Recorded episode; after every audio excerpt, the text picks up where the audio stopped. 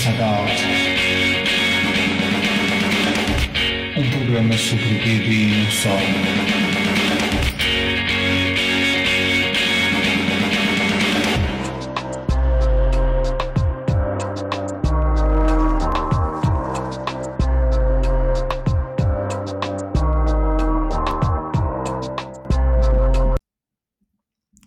Bem, iniciamos mais um episódio do nosso podcast e desta vez o nosso convidado é o Daniel Maia. Uh, o Daniel já tem uma carreira na banda desenhada já de há uns bons anos e nós vamos ter a oportunidade de conversar com ele. Tudo bem, Daniel? Olá, Sérgio. Obrigado pelo convite. Olha, Daniel, podes falar um pouco da tua relação com a banda desenhada? Como é que começou essa paixão? É, pronto, começou, como muitos de nós, começou desde muito cedo eu penso que até uh, a minha tendência para rebuscar em todo o papel que apanhava vaticinou um bocadinho o percurso mais, uh, mais a dever à banda desenhada de super-heróis, porque eu penso que até, a certa altura os meus pais acharam que para eu estar a estragar os livros a desenhar na, nas bordas, mais valia fazê-lo em, em, livros de, de 10 cêntimos, não é? Um, e, portanto, lembro-me que desde um pequenino que lia livros de, de de importados do Brasil e eh, rebuscava profusamente na, na, em, todo, em todas as, as páginas que, que apanhava. Uh, portanto, eu, bom, desde muito cedo que comecei a fazer uh, tentar copiar, obviamente, uh, de, dos super-heróis americanos. Uh, também estava exposto a alguma banda desenhada uh, franco-belga, mas uh, muito pouca. e, e, pronto, a banda mais super-heroica, mais comercial, sempre teve mais presente na, na minha edificação enquanto leitor. Já agora, tinhas mais um freaking pela DC ou pela Marvel? Eu acho que por causa de nós termos sempre tido mais distribuição de, de revistas da Marvel, do que da DC, uh, uh, pendia mais para a Marvel, sim. Uhum. Olha, e, e, por exemplo, quando estavas na, na escola, que também costumavas fazer rabiscos nos cadernos? Algo que os meus colegas de, de escola me lembram cada vez que nós nos encontramos. Ainda tenho lá um desenho teu que tu fizeste de mim.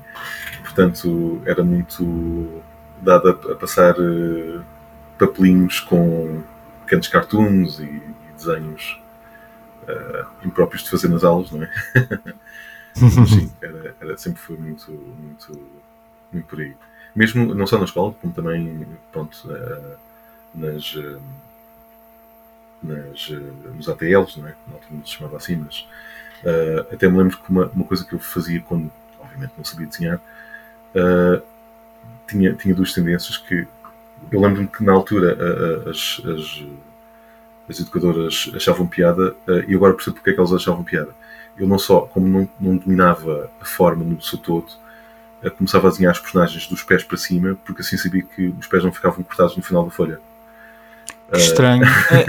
eu, eu, digo isso por, eu, por exemplo, no meu caso, eu começo quase sempre a desenhar a partir da cabeça Sim, uh, agora cabeça, nariz, olhos. Bem, não, não sou só eu, acho que uma grande maioria das pessoas. Sim, fa... agora também eu faço. Estou a dizer é que quando tinha 5 ou 6 anos não era, não era essa a, a, norma.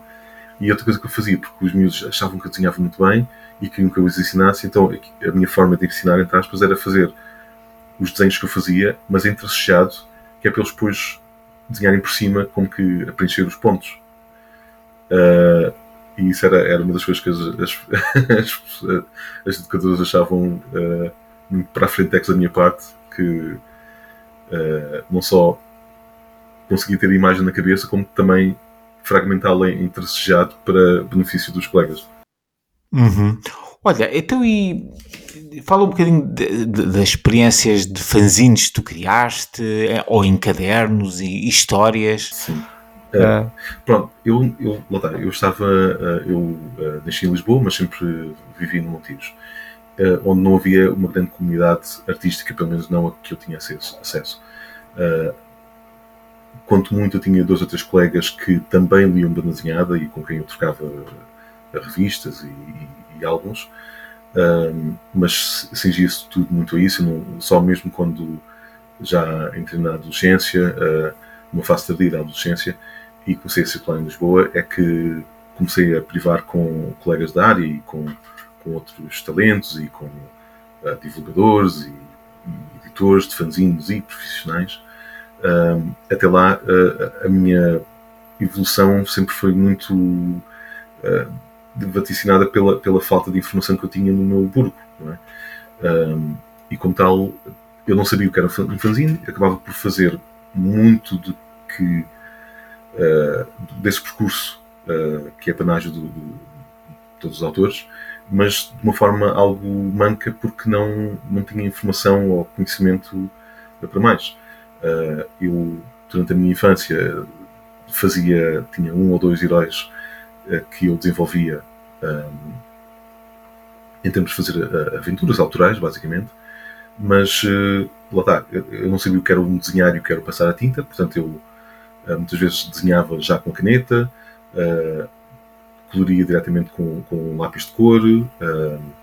quem me dera que eu na altura soubesse que fazer pintar com aguarela poupava muito tempo não eu rabiscava com lápis uh, todo o céu azul ou todo o prado verde, portanto era, era penoso. Uh, eu acho que talvez por isso uh, cedo aprendi a não gostar de colorir. e, e portanto desenvolvi, fazia aventuras imensas. Portanto, eu, um, um dos heróis em particular, um, cheguei a fazer cerca de 500 e tal, 600, 600 páginas de várias aventuras distintas. Uh, desenvolvia personagens infinitos uh, que nunca cheguei a desenvolver em prancha, é? portanto, a colocar em prancha em si, só fazia o concept art. Um, e até que, eventualmente, uh, eu penso que já no liceu, uh, em 93, um, fui convidado a, participar num suplemento de banda desenhada da, do, do jornal escolar. Um, na altura até foi muito controverso porque fiz, eu, eu e o, argumentista uh, fizemos uma, uma espécie de uma crítica uh, ao diretor da escola, que claro era o, era o bicho-papão, não é? Uh, e, e, portanto foi a minha primeira, primeira BD publicada assim, a nível público, eu tinha eu 15 anos, eu penso. Um, também no mesmo ano fiz um cartaz ilustrado para a Câmara Municipal de Montijo, a propósito do Dia da Juventude, que foi uma experiência muito gira porque foi, já, já, começou a ser no final do, do, do período onde um, o trabalho era feito em fotolitos uh, uh, artesanais, portanto não, não, havia a componente digital, uh, de modo que eu tive que fazer a separação de cores para ter o, o castanho, não é? Portanto, fazer o, o azul com o amarelo, com, com, o vermelho, e tinha que separar, fazer a separação de cores manual, basicamente. Uhum. Foi uma experiência engraçada. Um, mas portanto um, esse foi um bocadinho o, o primeiro gostinho que eu tive de, de, da vertente mais profissional, mais, mais real, digamos assim, as coisas saírem fora da, da minha gaveta. Olha, Daniel, diz-me uma coisa. O, atualmente, pronto, eventualmente alguns ouvintes poderão não, não conhecer bem o teu estilo, mas o, o teu estilo tem, tem fortes, fortes influências da fantasia americana, é, tentas desenhar as personagens com um tom realista. Um, como é que era mais ou menos o teu estilo nessa altura? Lá está, eu, eu sempre uh, uh, fui, fui influenciado por aquilo que tinha à mão, portanto, todo o meu percurso inicial passou pelo autodidatismo. Quando eu tinha, eu penso que em 95, portanto, devia ter 16, 17 anos, cheguei a fazer, a frequentar um curso de, eh, de arte sequencial da Gulbenkian. Eh, na altura era eh, coordenado pelo Diniz Confrei. Eu penso que esse curso houve dois anos, eu fiz o primeiro, mas não pude concluí-lo porque a deslocação, o ter que correr para os barcos para voltar para Montijo, era muito complicado, arriscando-me de ficar a, passar a noite em Lisboa. E, e, mas lá está, a, a experiência em si pela, pelas aulas que eu fiz, uh, abriu um mundo. Portanto, eu tive acesso a, a storytelling muito mais sofisticado uh, do que as revistas de super-heróis ofereciam. Uh, jogos de contraste, como mostrava o Alberto Breccia, por aí fora, a escola dos, dos Fumetti, da escola sul-americana, que quer dizer, era, era, aquilo era um, um assalto aos sentidos para alguém que até ali só via licras e, e capas, não é? Um, e portanto, uh, esse foi a primeira formação que eu tive. Do resto, na altura, obviamente sem internet, uh, qualquer informaçãozinha que se apanhasse em, em tutoriais na parte de trás de revistas ou, ou apanhando um livro uh, especial, valia muito, não é? Portanto, toda a nossa produção artística era, era feita assim aos, em, em, sulcos, essencialmente, porque não, não era muito fácil de, de, estar exposto a, informação que, que, facilitasse a produção de uma forma mais uh, lógica e mais profissional. Eu lembro-me que uh, uma particularidade que eu queria muito repetir, que eu nunca conseguia, era uh, aquele efeito de splatter, de, de, o salpicar do preto. Uhum. E eu não fazia ideia como é que aquilo fazia. Mas eles fazem mesmo tantos pontinhos, como é que eles fazem o céu estrelado com tantos pontinhos. E lembro que estava a notar aquilo em frente ao espelho a escovar os dentes, quando, sem querer, faço um, um, um sacudir da, da, escova, não é? No, no, nos dentes e salpico o, o, espelho. E fechei a eureka. Ah, então é assim. E então uh, tive uma fase em que sujava a prancha infernalmente com pretos e com brancos, com splatters, salpicos de preto e branco. Uh, usava e abusava desse efeito porque tinha descoberto a, a pólvora para mim. Um, e, mas pronto, a minha produção maioritária uh, uh, deu-se quando, já depois do liceu, frequentei alguns anos de, de, do curso de desenho da Sociedade Nacional das Belas Artes, que eu fiz com a minha companheira Sônia Rezende e com o Ricardo Cabral, que também lá andava. Um, e, e, portanto, aprendi a desenhar corretamente. Portanto, eu tinha muitos maus hábitos adquiridos de, de, de tanto copiar dos super-heróis, não é? aprendendo, copiando, emulando os desenhadores que nós gostávamos, um, até aprender a desenhar da realidade e tentar desenvolver um, um traço mais uh, meu, mais genuíno. Já agora podes falar por curiosidade na, do, o, o, que é que achas que te, quando, quando estiveste na sociedade o que é que achas que te ajudou a, a teres o maior domínio em termos do desenho anatómico?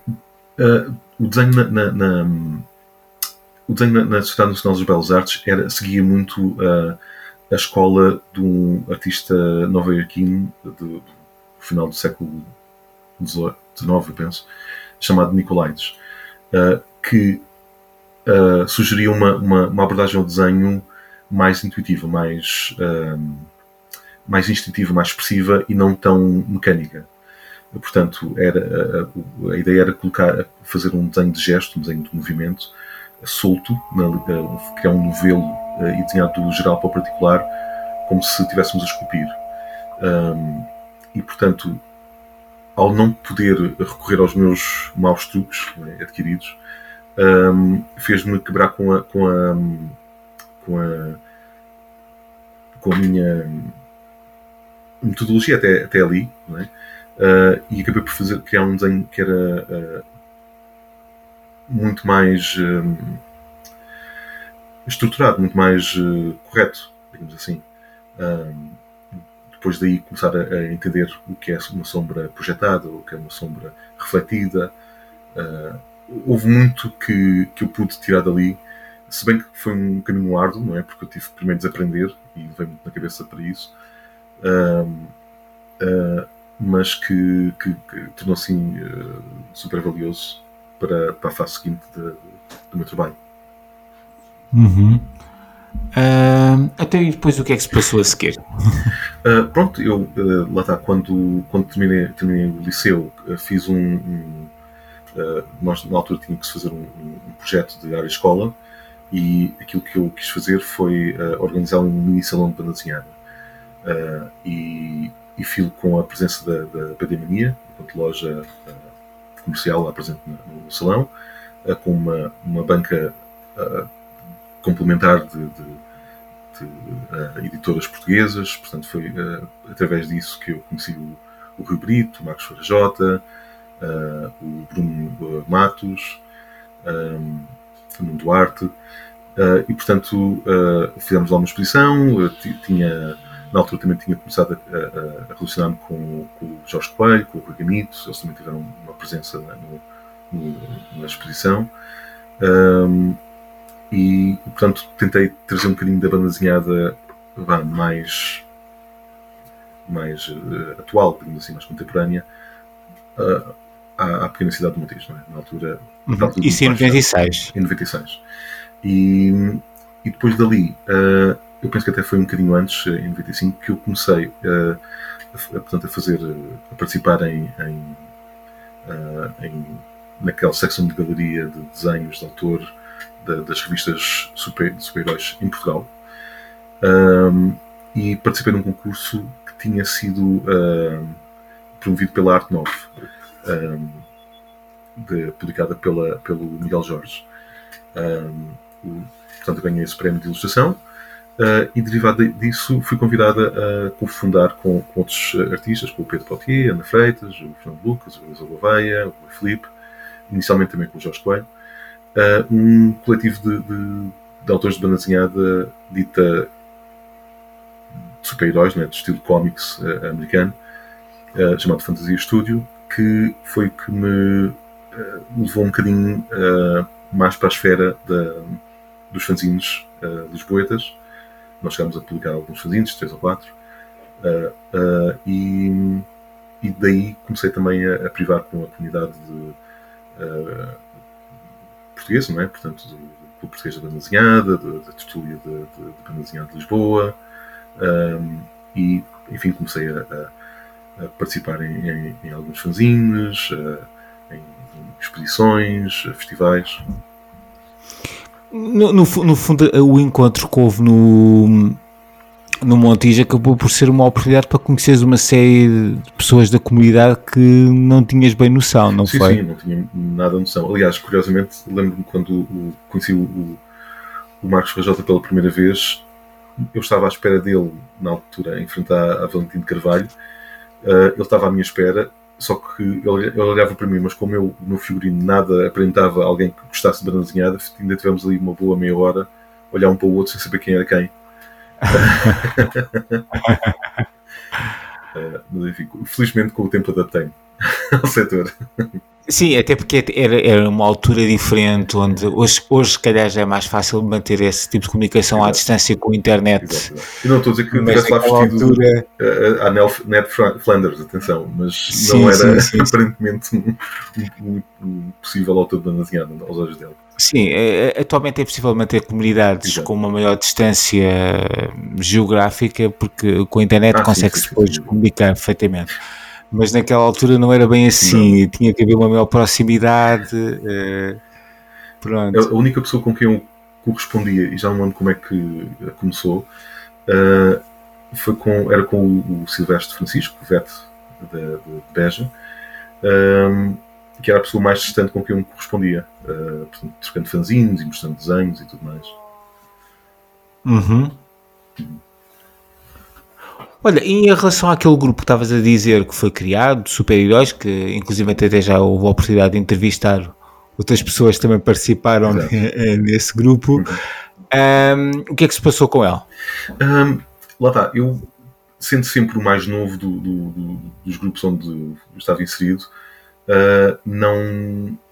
Quer dizer, andava sempre a apanhar uh, chapéus dos outros, não é? Portanto, eu eles tinham, eles tinham acesso a, a livrarias especializadas em Lisboa, algo que eu não tinha, uh, e portanto foi, acho que foi muito bom para a minha, para o meu desbravar, não é, digamos assim, de terreno no setor, uh, estar exposto à, à, maior sofisticação que eles tinham de, de, de acesso no setor. Portanto, eu, eles já tinham ido a vários festivais de banda eu não. Uh, e, e portanto foi interessante porque eles, uh, o intuito era começar a criar um, um era um estúdio virtual ao, ao fim e ao cabo, porque não havia um local físico onde nós uh, eh, um, reuníssemos e trabalhássemos. Acabava por ser um encontro ao fim de semana numa hamburgueria para trocar, mostrar trabalhos, mostrar coisas, uh, avançar com projetos. Uh, e, e, portanto, eu era muito entusiasta, mas não, não tinha a bagagem que eles tinham. Um, eventualmente depois dei um pulo qualitativo, porque até lá o, o meu trabalho era sempre o mais insuficiente de, de todos. Um, e, e, obviamente tínhamos lá uh, entre nós o, o que era o mais mais velho e, e também um, aquele que tinha uma maior bagagem profissional uh, uh, em nível de trabalho e, de toda forma, estava na proa do navio a remar pelos outros. E, portanto, eu estava sempre na, na, na, parte de trás a levar com, com, com o chapinhar da água. e, pronto, era, era uma, uma, acabava por ser uma, um desafio à criação e tentava sempre progredir e acredito que tinha sido muito fundamental para, para o meu avanço criativo nessa, nessa altura. Uh, nós chegámos a fazer uh, amostras para vários, vários editores internacionais, a Marvel Itália, uh, ainda tenho aqui uma carta de negação deles. fazíamos contactos com várias editoras, mas pronto, efetivamente, entretanto, depois continuando com a escola, não, não ia mantendo tanto contacto quanto quanto deveria. E depois, às tantas, eles criaram um outro grupo à, à parte uh, para, para desenvolver os seus projetos. Eu, como já estava um bocadinho mais na minha, acabei por. Bom, amigos, né? continuámos com contacto, mas eu uh, afastei-me um bocadinho mais desse percurso. Um, foi nessa altura que, que eu também comecei a, a, colaborar em outros fanzines, comecei a frequentar o, o Festival da Amadora, Uh, eu não gosto muito de, de, participar em concursos, mas uh, a certa altura o, o editor, da, tipo, o proprietário da, um dos proprietários da Bandemania da filme uh, participar num concurso de banda desenhada, uh, onde eu não tinha tempo nenhum, participei, o trabalho ficou muito incompleto, mas mesmo assim ganhei um terceiro lugar e um prémio adicional de, uh, de autor revelação pela crítica especializada. E portanto apesar de não, não gostar de participar em cursos, de certa forma, tive, tive alguma sorte nesse sentido. Um, e, portanto, fui sempre participando em fanzines, em presenças em festivais, enquanto estava a, a avançar a nível de, de estudos, basicamente. Uh, uhum. Eu penso que um bocadinho antes, uh, assim, de, de, do liceu, cheguei a, a publicar um, um, álbum de banda desenhada que em essência era uma coletânea de bandezinhas curtas. Uh, isso foi, pode ser que pronto, foi a minha primeira publicação uh, a solo. Uh, isso foi em que ano, recordas-te? Foi também em 96, no final de 96. Ah, 96 parece ter sido um ano de charneira para ti. Foi, não sei onde é que eu ia buscar tanto tempo, mas efetivamente. depois segui estudos em, em, em design seguia portanto, o desenho na, na Sociedade Nacional das Belas Artes e até que ponto depois uh, decidi uh, também começar a trabalhar tive um, fiz um sabático de, de trabalho uh, como livreiro na FNAC do Colombo que era a loja de vanguarda na, na, distribuição de banda em Portugal na altura com muito mais ênfase na, na, na escola franco-belga que eu conheci muito menos obviamente e portanto também foi fundamental para a minha, para a minha edificação autoral. Uh, nesse ano, eu penso que em 2001, uh, eh, também fui pela primeira, pela primeira vez ao Festival de Banda Desenhada de Angolém. Um, e, e dali para a frente, à medida que fui trabalhando também com, com, em revistas, em, em agências de publicidade, uh, ia fazendo as minhas brincadeiras em banda desenhada. e e depois começaram também a surgir as primeiras oportunidades no, a nível internacional. Uhum. Olha, hum, diz-me o seguinte: hum, depois, quando, quando tiveste a oportunidade de conhecer mais a, a tertúlia, também começaste a, a, ir lá mais vezes. Sim, eu, eu, eu lembro-me uh, que a primeira vez que eu. Uh, quando eu conheci o Lino, foi o Geraldo Lino, portanto, o divulgador, uh, já, já falecido, infelizmente, da, da, do organizador da, da de Banda Desenhada, uh, foi num encontro do Clube Português de Banda Desenhada. E eu não sei se aquilo era, eh, foi um dia normal, mas havia uma rebaldaria enorme, com uma grande discussão. Provavelmente eles estavam só a discutir quem é que, era, quem é que tinha mais pontaria, o Cisco Kid ou o Lucky Luke, não sei, mas para mim parecia que estavam às bufetadas uns aos outros. uh, e, mas pronto, uh, apesar do, do, do choque cultural, uh, foi quando o Lino me convidou para. Na altura, não me convidou para ir à estúdio, ele convidou-me para participar num salão de banda desenhada de Lisboa que ele estava a ajudar a organizar uh, na altura. Portanto, isto houve muito, uh, muitos dos nomes que hoje em se conhecem da banda desenhada portuguesa estavam lá a, a, a iniciar-se no setor, portanto, havia uma, uma, secção para novos talentos, havia uma, uma para, para, autores mais vanguardistas, mais autores clássicos, um, e, portanto, essa foi uma, uma, uma, primeira experiência, digamos assim, no setor de, mais público, digamos assim, da, da área de banda desenhada. Um, eu depois, um, curiosamente, agora que eu penso nisso, o, o, meu percurso internacional foi algo paralelo aos primeiros passos na, na área em Portugal. Um, porque eu em 2001 uh, publiquei um, por autorrecriação, publiquei uns, uhum. uns, eu penso que na altura uh, tudo isto também era movido um bocadinho por sugestões dos message boards havia grupos de, de, de, de fóruns de, de, discussão de banda desenhada e de partilha de arte um, online e, e, às vezes surgiam convites e oportunidades assim. Uh, eu lembro-me que publiquei portanto, alguns desenhos na, na previews da Diamond Comics, uh, na secção de revista. Recordas-te em que ano? Eu, eu, eu, tenho certeza que foi em 2001. Uh, portanto, 2001. Em, deve ter sido agosto de 2001, se não tenho erro. Uh, eu não tenho esse, esse exemplar, não, não, guardei nada disso.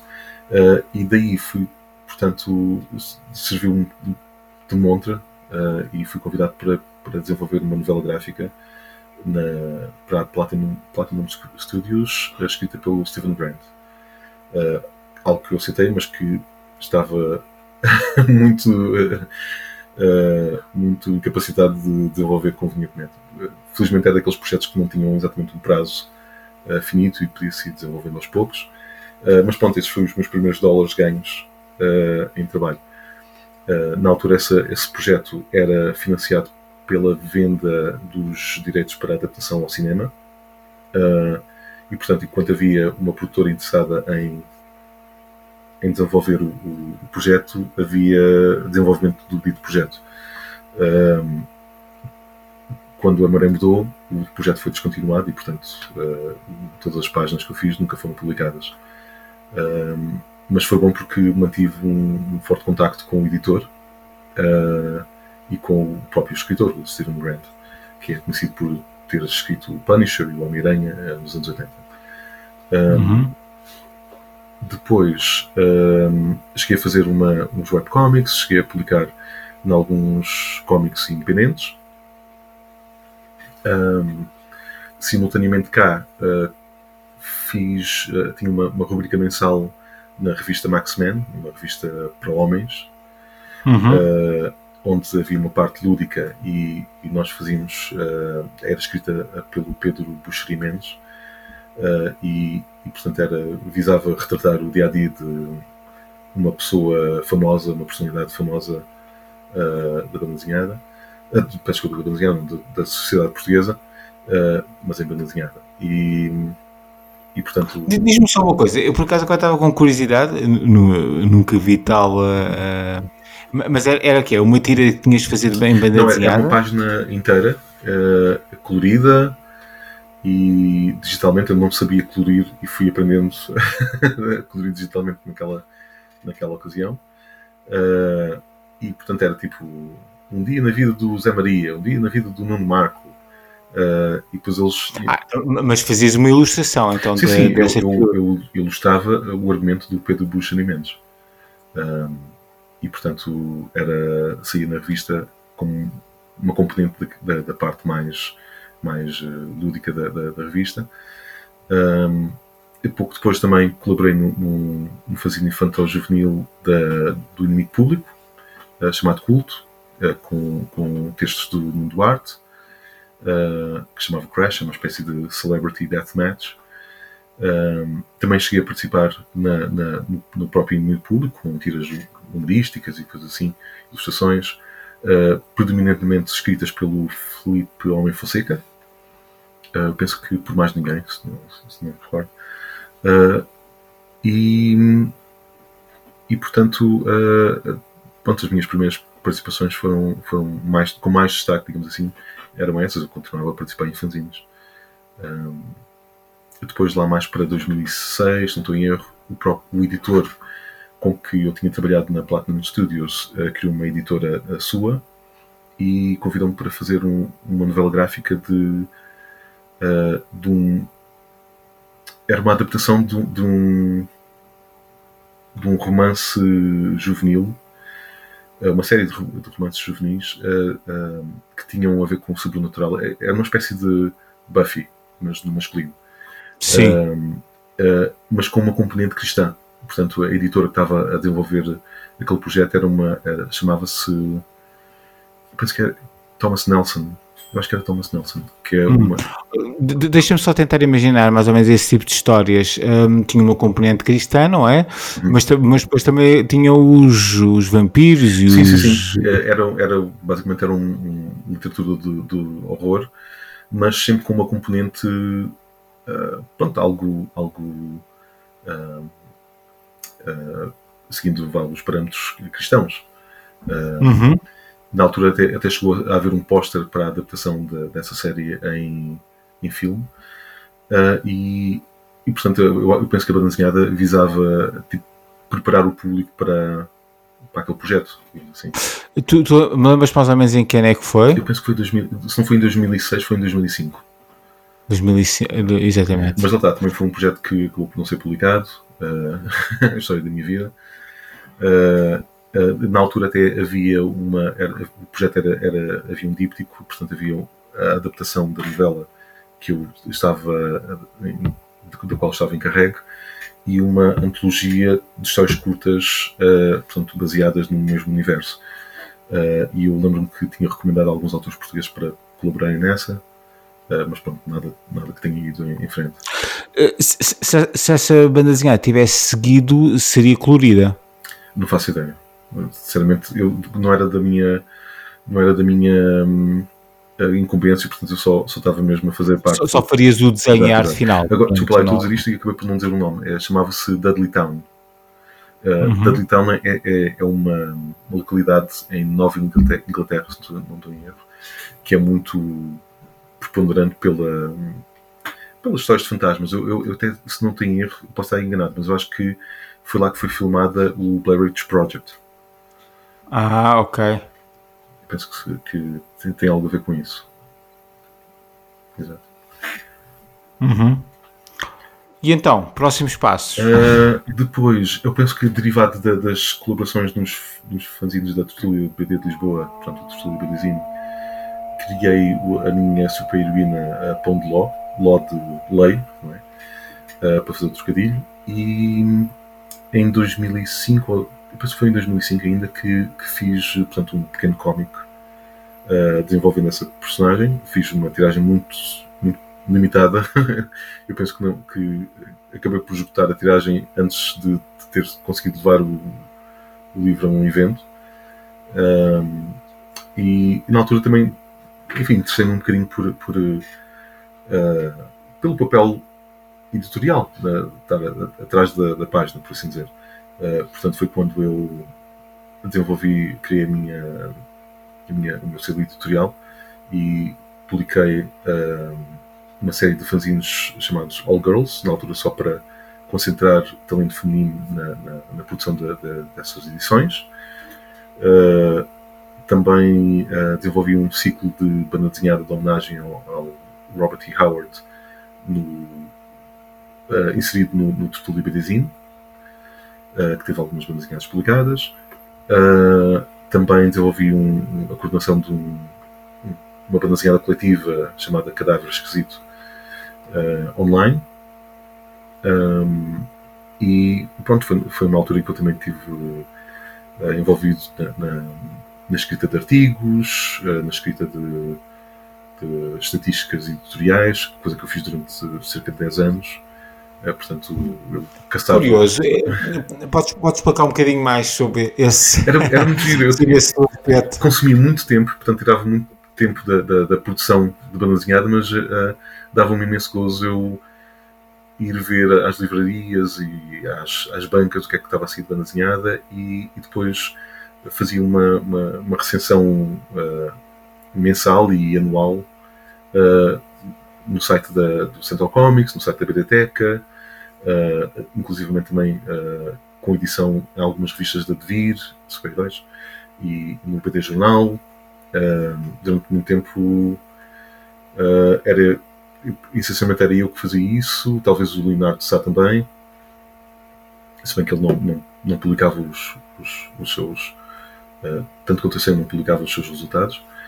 Uh, e portanto, interessava-me pela, pela esfera mais, mais de, de, de crítica, de, de reportagem do, do setor. Uh, portanto, se calhar era um bocadinho uma desculpa para, para não desenhar tanto, coisa que às vezes é, tornava-se um bocadinho uh, complicado.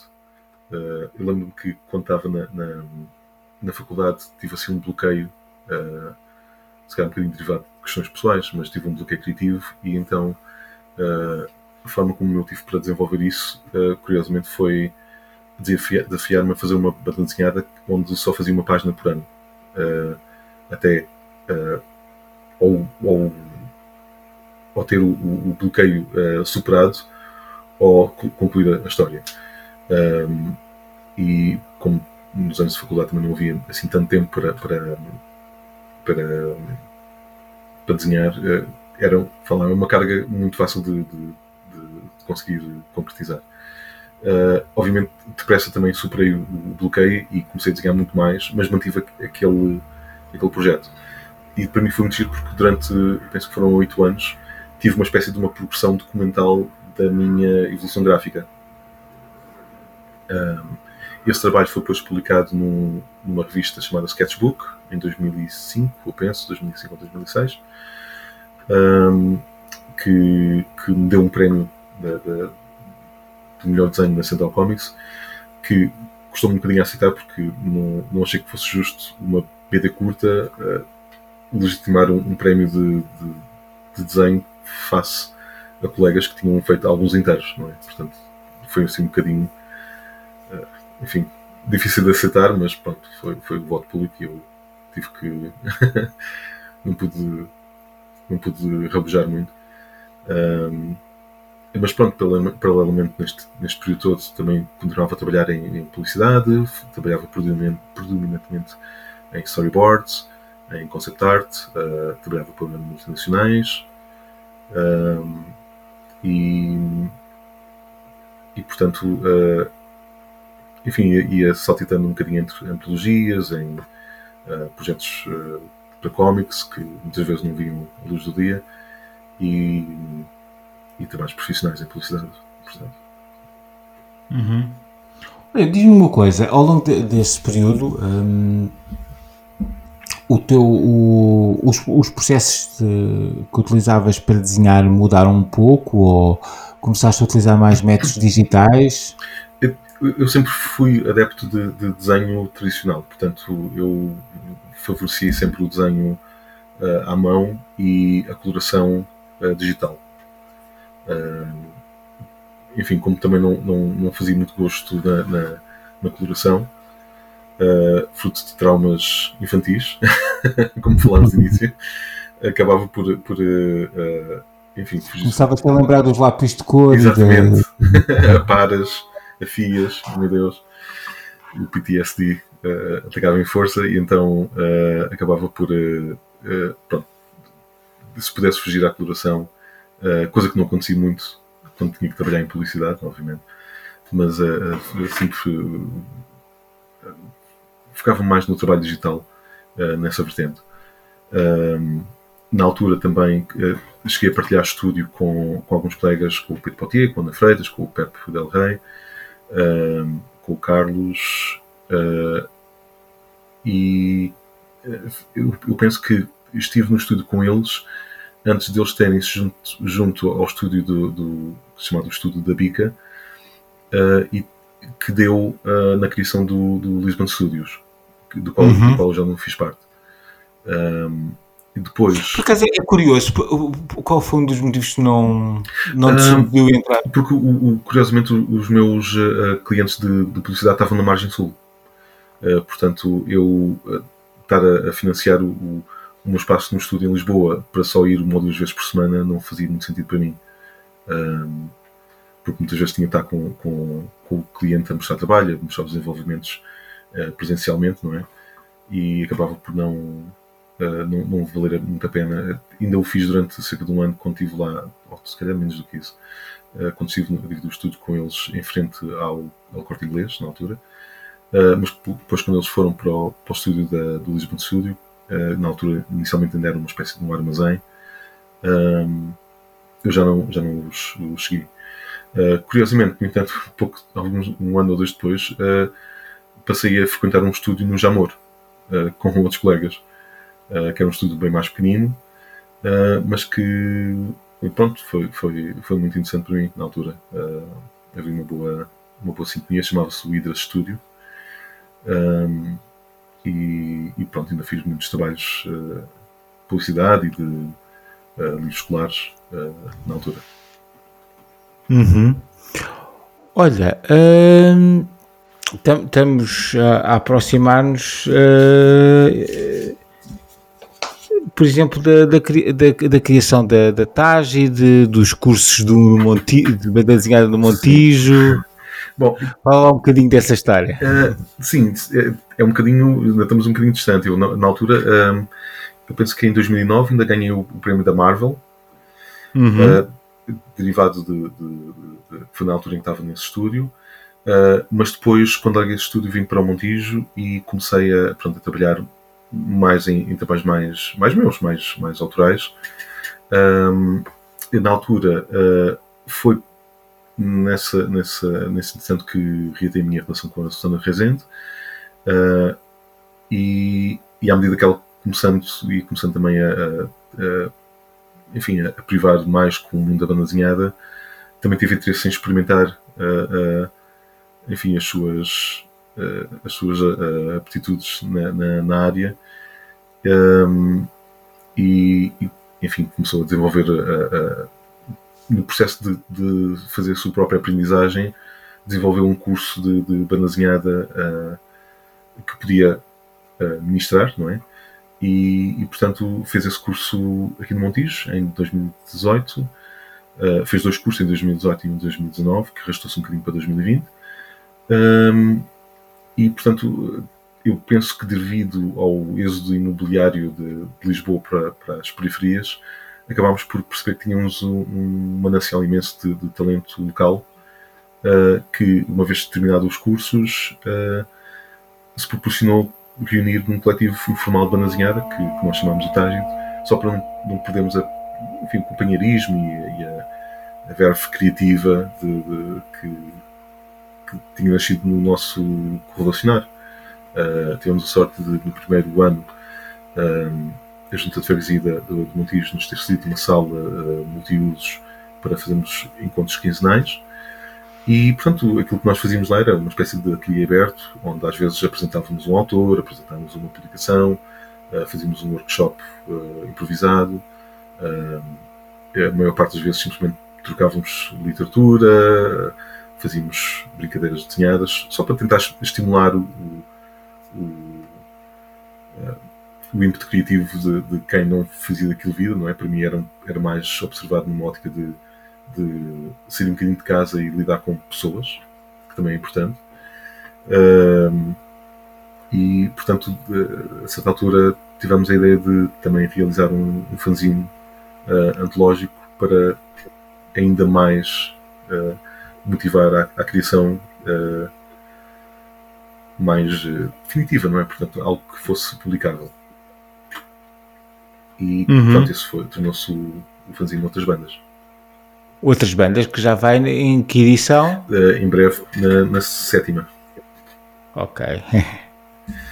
um, a nível profissional, paralelamente, portanto, lá para 2013 juntei-me ao, ao, ao, estúdio de, de a agência de talentos do, do Prado e do Ivan Costa, uh, que é o School Studios, uh, que me proporcionaram a primeira publicação assim mais preponderante no, no em comics, na, na Dark Horse.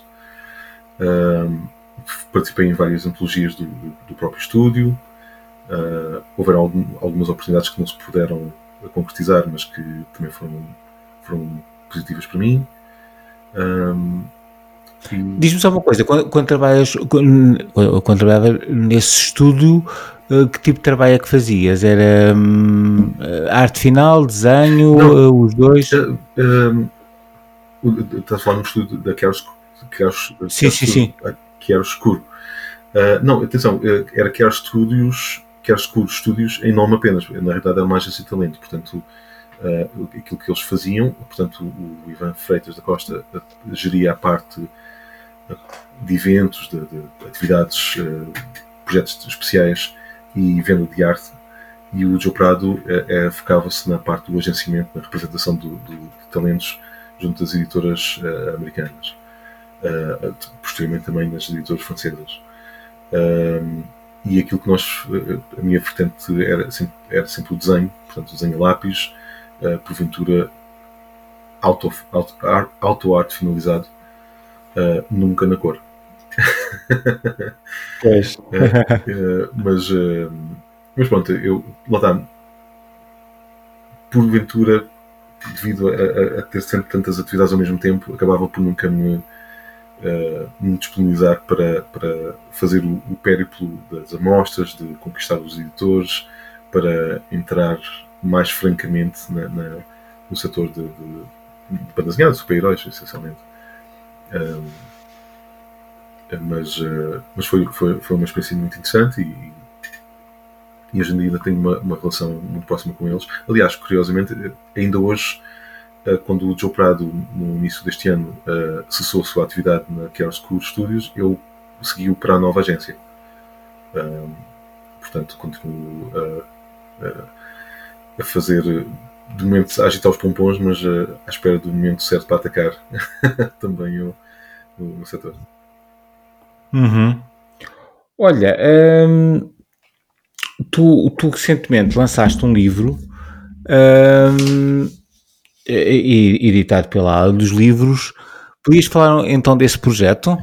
Uh, sim, pronto, o, o Cobra, a Operação Goa, nasceu de, do convite do escritor, do Marco Calhorda, que um, ele vem da área da, da, das finanças, vive, vive uh, no Reino Unido, mas curiosamente é, é meu vizinho, ele é originário da, da Moita um, e ele tem um, já teve uma, uma, atividade enquanto escritor de notícias financeiras na Bloomberg e, e teve enfim, uma, uma, um ímpeto criativo para, para derivado de um chat que ele fez numa alfa revista, de um livro contava esta história sobre a invasão da, de portuguesa em 1961 pelo exército indiano para recuperar aquela península do continente indiano.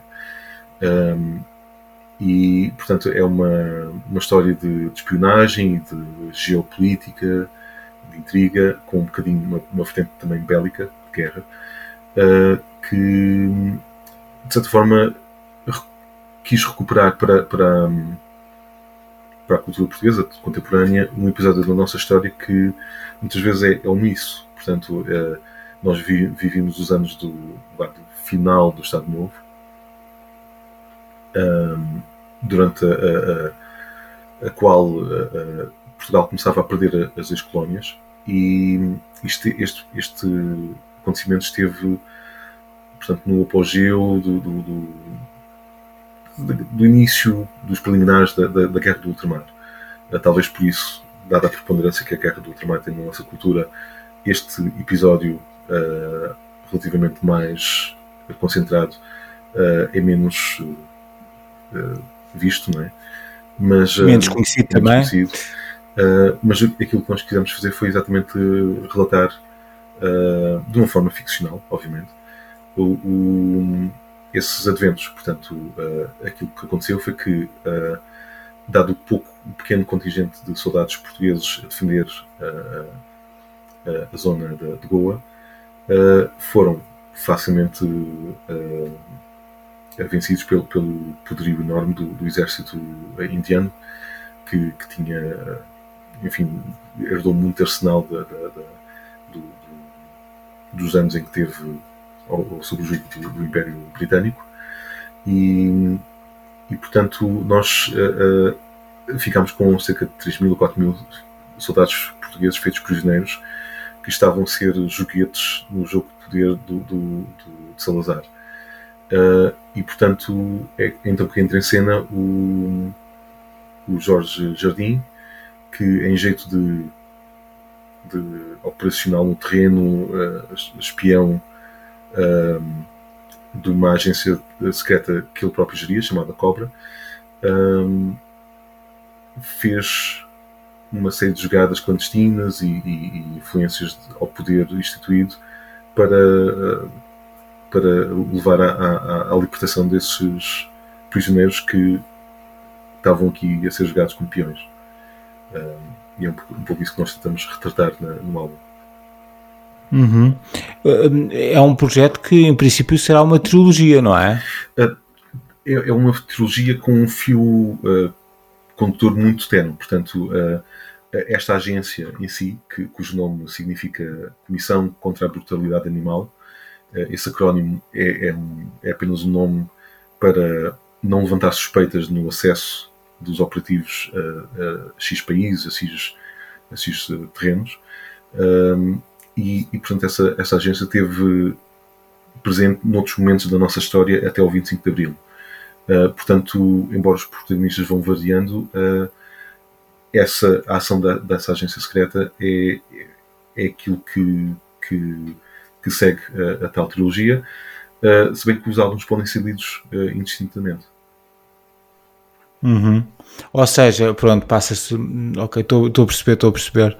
Uh, é, é, estranho porque realmente é hum, algo que me escapava quase um grupo de serviço secreto, uh, neste caso está, está muito focado no, no, tempo do Estado Novo. Exato, exato. Uh, era, era um, é um bocado tipo ter que. Eles tinham que, que de certa forma, para, para realizar aquilo que, que ao fim e ao cabo sabiam que era a, a ação mais idónea, tinham que muitas vezes ir contra a vontade de, do, do, de Salazar e acaba por ser uma história um pouco de redenção, é? uh, acaba por uh, é, a mesma coisa que escrever uh, certo por linhas tortas, ao fim e ao cabo. Um, e portanto nós tentamos de certa forma, é são sempre cenários muito complicados de, de, de, de narrar, até, até mesmo de uma perspectiva ficcional, como nós fizemos, porque há muitas peças, muitas peças a movimentar-se Uh, eu penso que mesmo no próximo volume, pese embora possa ser lido independentemente do primeiro, uh, existe muito, igualmente muita, muitas, muitos pontos históricos que é preciso serem, serem tocados e muitas vezes as coisas precipitam-se e, e, criam alguma dificuldade para, para, para a narrativa ser feita de uma forma muito corrida, muito fluida, não é? Porque Uh, estamos simultaneamente a tentar fazer, contar uma boa história, mas a tentar também fazer jus aos, aos momentos da história que, que estamos a, a, a retratar. Uh, e é, também é preciso dizer-se que isto, esta é a história do, do, do Marco uh, enquanto escritor.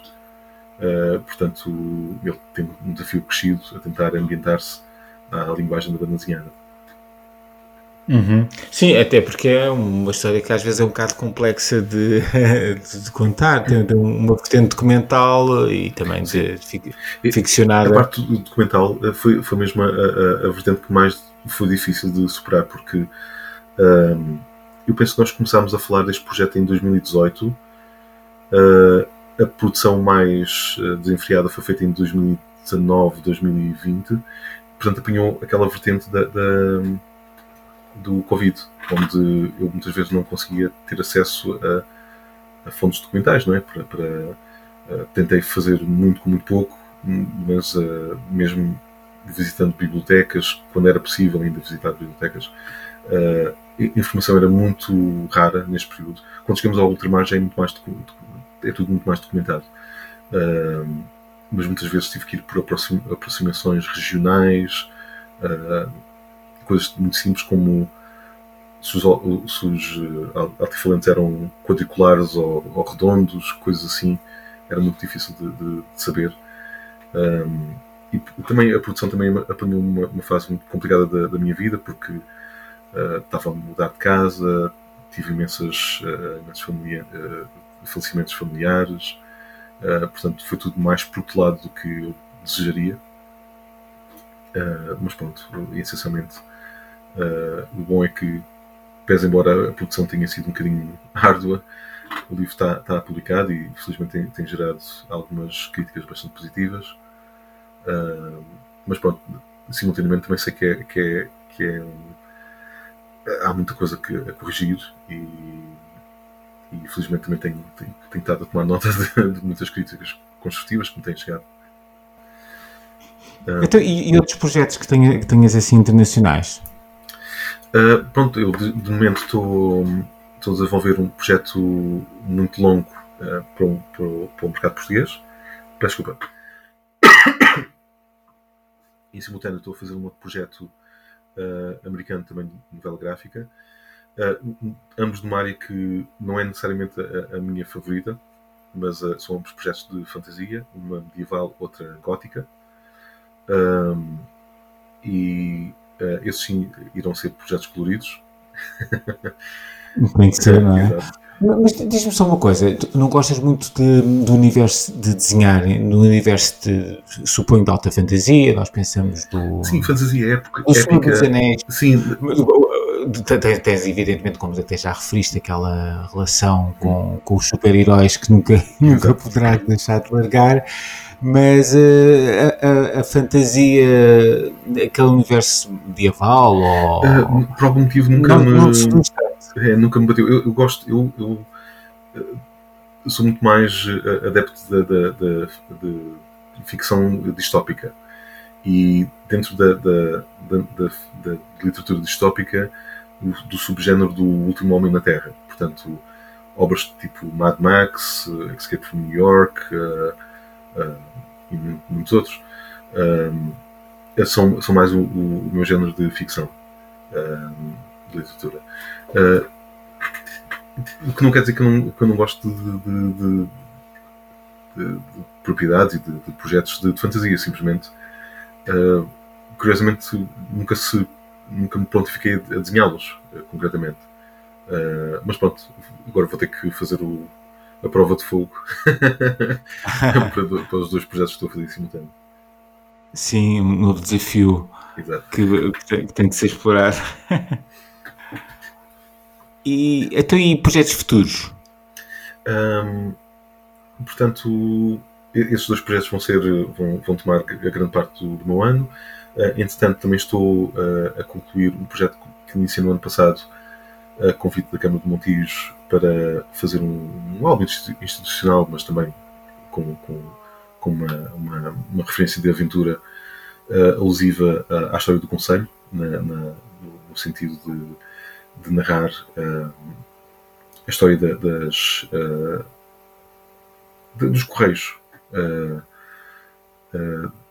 num período oitocentista, portanto, de como as, as carruagens da mala posta faziam a, a, a transmissão de, de, correios e de bens e de pessoas também, através do, do, selvagem território alentejo, não é? cheia de saltimbancos e um terreno acidentado.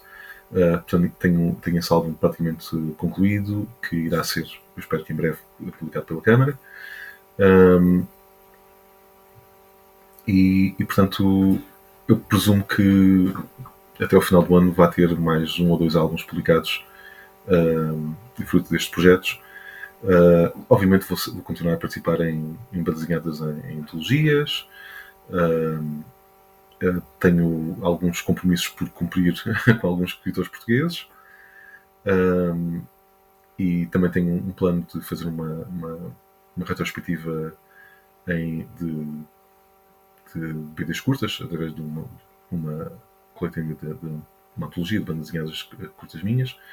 Um, e, e pronto, tenho assim vários vários objetivos pessoais, também não vale a pena estar a, a antecipar muito antes do tempo. Claro.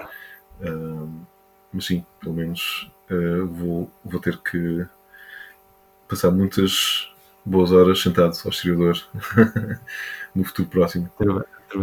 E agora estava-me a lembrar também de uma, de uma de algo que eu tinha falado, que é uma iniciativa muito meritória de, dos heróis da banda desenhada portuguesa. Ah, sim, sim, sim.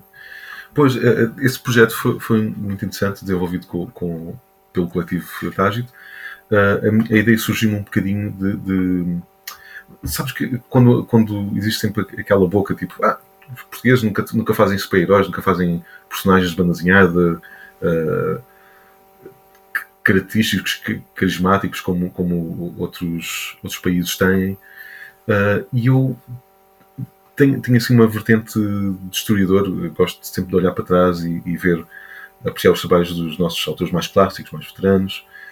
Uh, e, e, portanto sabia que não era, que não era um facto uh, e desafio os, os, colegas um bocadinho porque derivado a, a, aos confinamentos é, durante a pandemia uh, deixou de, de, haver uma oportunidade de nós continuarmos a encontrar e a, conferenciarmos e a, a, a, mantermos aquela sinergia criativa que tínhamos vindo a desenvolver.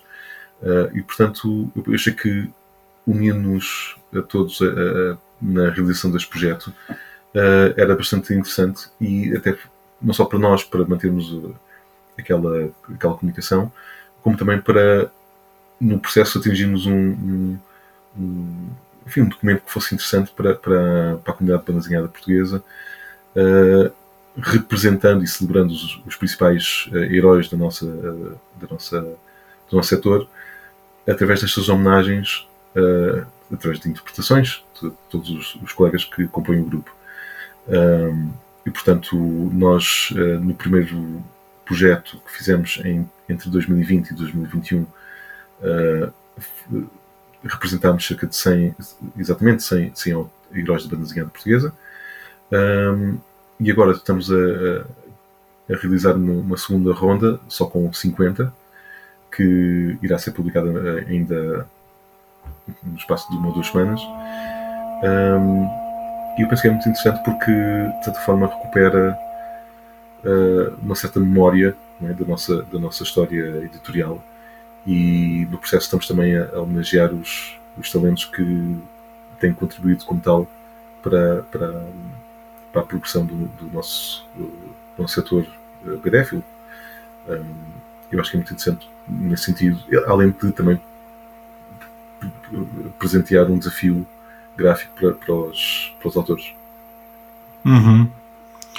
Olha, podes falar assim de, de, de, livros de banda desenhada que tens estado a ler ultimamente e sabes que, que são um bocadinho de inspiração para ti? Ah, sabes que é, é, curioso porque eu tenho um gosto muito eclético. Uh, curiosamente, se calhar por, por causa de, do, do, meu tipo de desenho estar tão enraizado no, no, na, na, escola de cómics americana, as pessoas não, não, suspeitam que eu tenha literatura tão, tão uma biblioteca, uma biblioteca, neste caso, tão, tão variada a, a nível de, de, abordagens gráficas. Uh, portanto, eu tenho desde, desde, desde o Mark Totti ao Frederick Peters ao Mitch Luz, uh, e, e, já, e já agora deixa-me deixa só fazer uma pergunta. Será que esse ecletismo não se começou a formar no tempo em que estiveste na FNAC? Talvez, sim, sim, sem dúvida que, que na altura, aliás, eu muito do dinheiro que, que ganhava de trabalhar lá gastava imediatamente a seguir. Uh, portanto, foi lá que eu conheci o trabalho do Sérgio uh, Matot, Sérgio Topi, do Dino Bataglia, da portanto, muitos autores de Fumetti, uh, aqueles mais vanguardistas francófonos como, sei lá, como. Agora estava a falhar o nome. como o George Bess, sei lá, o, o Cooper, enfim, felizmente tenho, tenho as minhas preferências, mas mas posso, posso dizer que, sim, que leio um bocadinho de tudo.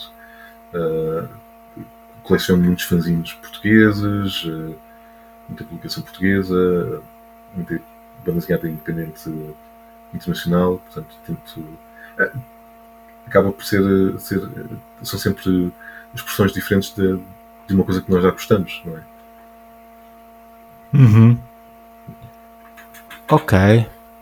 Olha, hum, Daniel, uh, agradeço-te muito hum, esta entrevista. Estou certo que, que os, uh, que os ouvintes tiveram a oportunidade de conhecer melhor o teu trabalho Obrigado. e, e bre- brevemente, como, como tu disseste, já há mais projetos na, na Forja. Sim, ver se, ver se começa a co- compensar os anos de inatividade editorial. Portanto, tenho muito que palmear ainda. Sim, sim. Começas a lançar para aí uns 10 álbuns por, por ano. Isso aí já. Não há, não há fome que não dê fartura, basicamente. Exatamente. Está bem. Olha, agradeço muito a tua entrevista e brevemente haverá então no- novos episódios. Muito obrigado, boa noite.